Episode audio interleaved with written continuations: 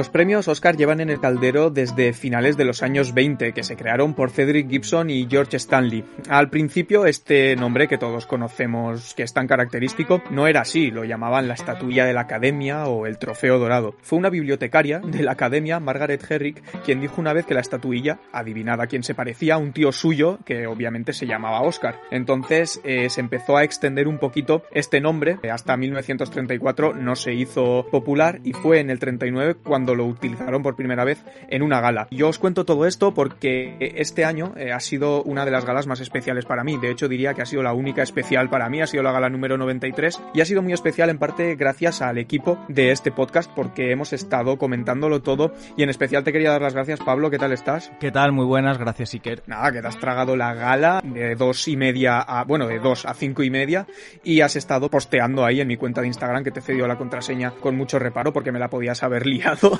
pero, pero bueno, la verdad es que has tenido la ayuda de Mar, que hizo unos diseños muy interesantes sobre las nominadas que tú has tenido que rellenar. ¿Qué tal estás, Mar? Hola, Iker, muy bien, gracias. Nada, pues aquí estamos pasando la resaca con noticias frescas. Y ya que has estado tú, Pablo, viendo esta gala, ¿cómo ha ido de ritmo? ¿Se te ha hecho pesada a esas horas de la madrugada o la has disfrutado?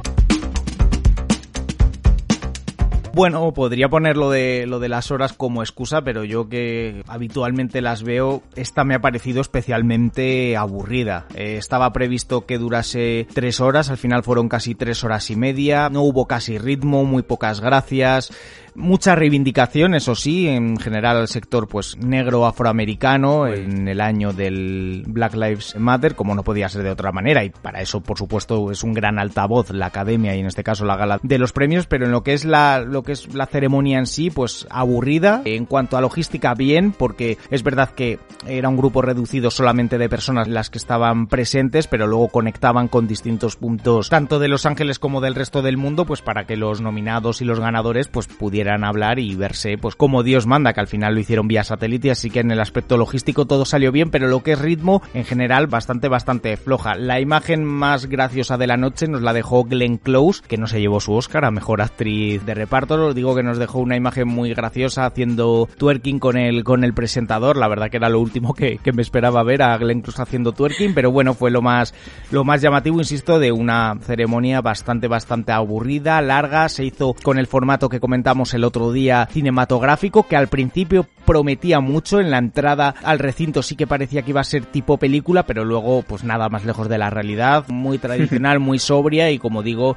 con poco con poca chispa con poco encanto pues una pena, la verdad, porque ya que te tragaste toda la gala, pues por lo menos que te lo hubieses pasado bien. Pero bueno, lo más importante de los premios, pues son los premiados. Así que cuéntanos, Pablo, ya que estuviste ahí con lápiz y libreta, ¿quiénes fueron los triunfadores y las triunfadoras de, esta noche? Han sido en general unos Oscars bastante repartidos, con un palmarés muy repartido. Eh, Nomadland, por supuesto, es la triunfadora con ese Oscar a la mejor película. También su directora, Chloe Zhao, se llevó el premio a la mejor eh, directora. Por segunda vez lo consigue una mujer y Frances McDormand haciendo historia con esa tercera estatuilla a mejor actriz principal. Es la primera que lo consigue, solo tiene por delante, palabras mayores, a Catherine Hepburn que ganó cuatro Oscars, así que ya estaba en el Olimpo, ahora todavía más la buena de, Frances McDormand. Y luego el resto de premios muy repartidos, yo creo que todas se marcharon, se marcharon contentas. Por ejemplo, el padre, que se llevó el Oscar al mejor guion adaptado y también al mejor actor, Anthony Hopkins, como no podía ser de otra manera, era nuestro favorito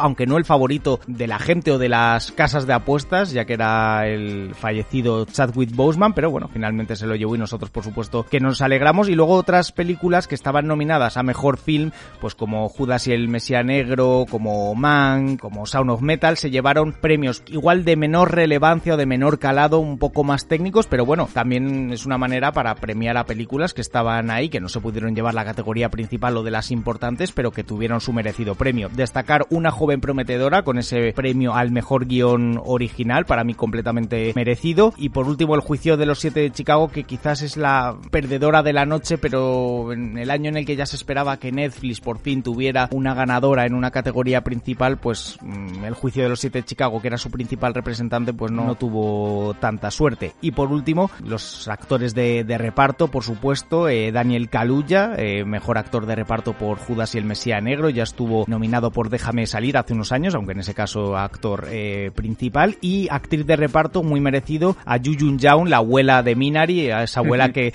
cogemos un poco de manía, pero que al final tenemos, tenemos cierto cariño, como comentamos el otro día, y que lógicamente pues un premio también muy, muy merecido y del que yo me alegro. Y dejó imágenes entrañables también, según tengo entendido, con Brad Pitt, algo, algo le comentó. Sí, claro, claro, para ella, pues imagínate un shock, le dan el Oscar y justamente lo presentaba Brad Pitt y es como, oh Dios mío, Brad Pitt me acaba, me acaba de mencionar y me acaba de dar el Oscar, es como, esto, esto es real, pues. Pero oye, que le dijo, señor Pitt, ¿dónde estaba usted cuando estábamos rodando Minari? O sea que eh, se impresionó, pero supo salir del paso. Desde luego. Y Mar, ya que, ya que te escuchamos, cuéntanos, que, ¿cómo, ¿cómo han visto los medios todo esto? ¿Cómo, ¿Qué han comentado?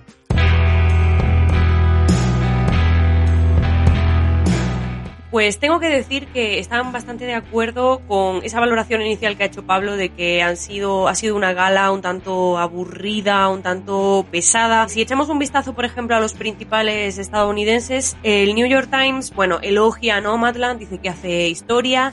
Y ojo, ojo que titula que dejan de lado a Chadwick Boseman que me llama mucho la atención que en lugar de mencionar al premiado como mejor actor, que es Anthony Hopkins, en el titular refieran que dejan de lado los Oscar a Chadwick Boseman. Eh, perdona, Mark, que te interrumpa. Por supuesto, eh, hubo el clásico In Memoriam en la gala de todos los cineastas, incluimos directores, actores, guionistas, diseñadores, eh, maquilladores, por supuesto, hubo el clásico In Memoria que se cerró precisamente con Sean Connery, que fue el penúltimo, y con Chadwick Boseman a modo de homenaje. Si eres el último, al final te quedas con ello. Yo creo que fue un bonito homenaje. Yo no estoy de acuerdo con esas apreciaciones, pero bueno. Pues el Times se acuerda también de, Chadwick Boseman y bueno, habla de una ceremonia surrealista, una ceremonia sencilla que dice que despojó al espectáculo de lo que hace que merezca la pena verlo. Luego el Washington Post también habla de una ceremonia atenuada, contenida, pero con un Hollywood que se reafirma, dice, en un mensaje de inclusión. Y habla, bueno, pues de que ha sido la ceremonia en la que más se ha premiado el talento negro, el, talento asiático y el femenino. Luego, si ya vamos un poco de vuelta a España, fotogramas, por ejemplo, titula Nomadland se impone en una gala anticlimática y critica bastante duramente la, ceremonia. Eh, dice que le ha faltado chispa, que ha perdido la espontaneidad de otras galas, no ha tenido eh, ese gusto que tenemos otros años por verla y que por las circunstancias del COVID parece que ha perdido un poco de brillo. Y en el resto de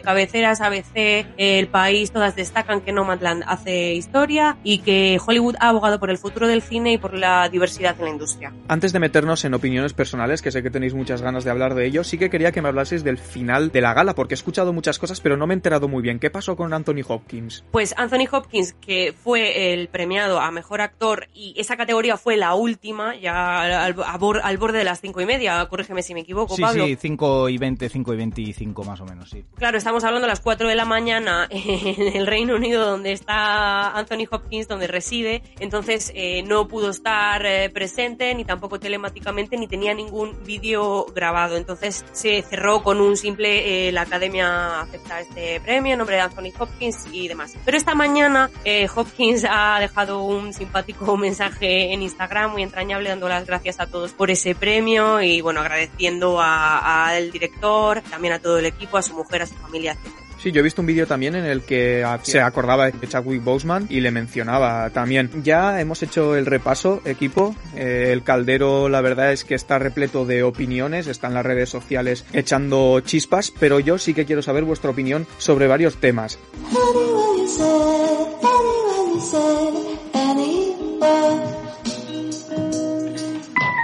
Bueno, y antes de acabar con el debate del que más ganas tenéis, voy a comentaros que hicimos en la cuenta de Instagram varias cosas relacionadas con los Oscars. Una fue una quiniela concurso para que en el programa 20 el ganador se pase por aquí. Y hemos hecho el recuento antes de ponernos a grabar este podcast. Eh, Pablo, sobre todo, gracias por tomarte el trabajo de hacerlo, que no es fácil. No, es muy difícil sumar. vale, muy bien, Pablo. Y nada, yo creo que el ganador, después de hacer el recuento, no ha hecho falta ni desempatar, ha sido la cuenta entre ninjas y lagartos. Así que nada, ya les daré el, ofrecimiento y a ver si les apetece pasarse en el programa 20. Eso es lo que han ganado. Y por otra parte, también en la cuenta hicimos un pequeño experimento para ver cuál era la gente que nos sigue en la cuenta, qué película creía que se tenía que llevar ese Oscar a mejor película. Y la ganadora fue Nomadland.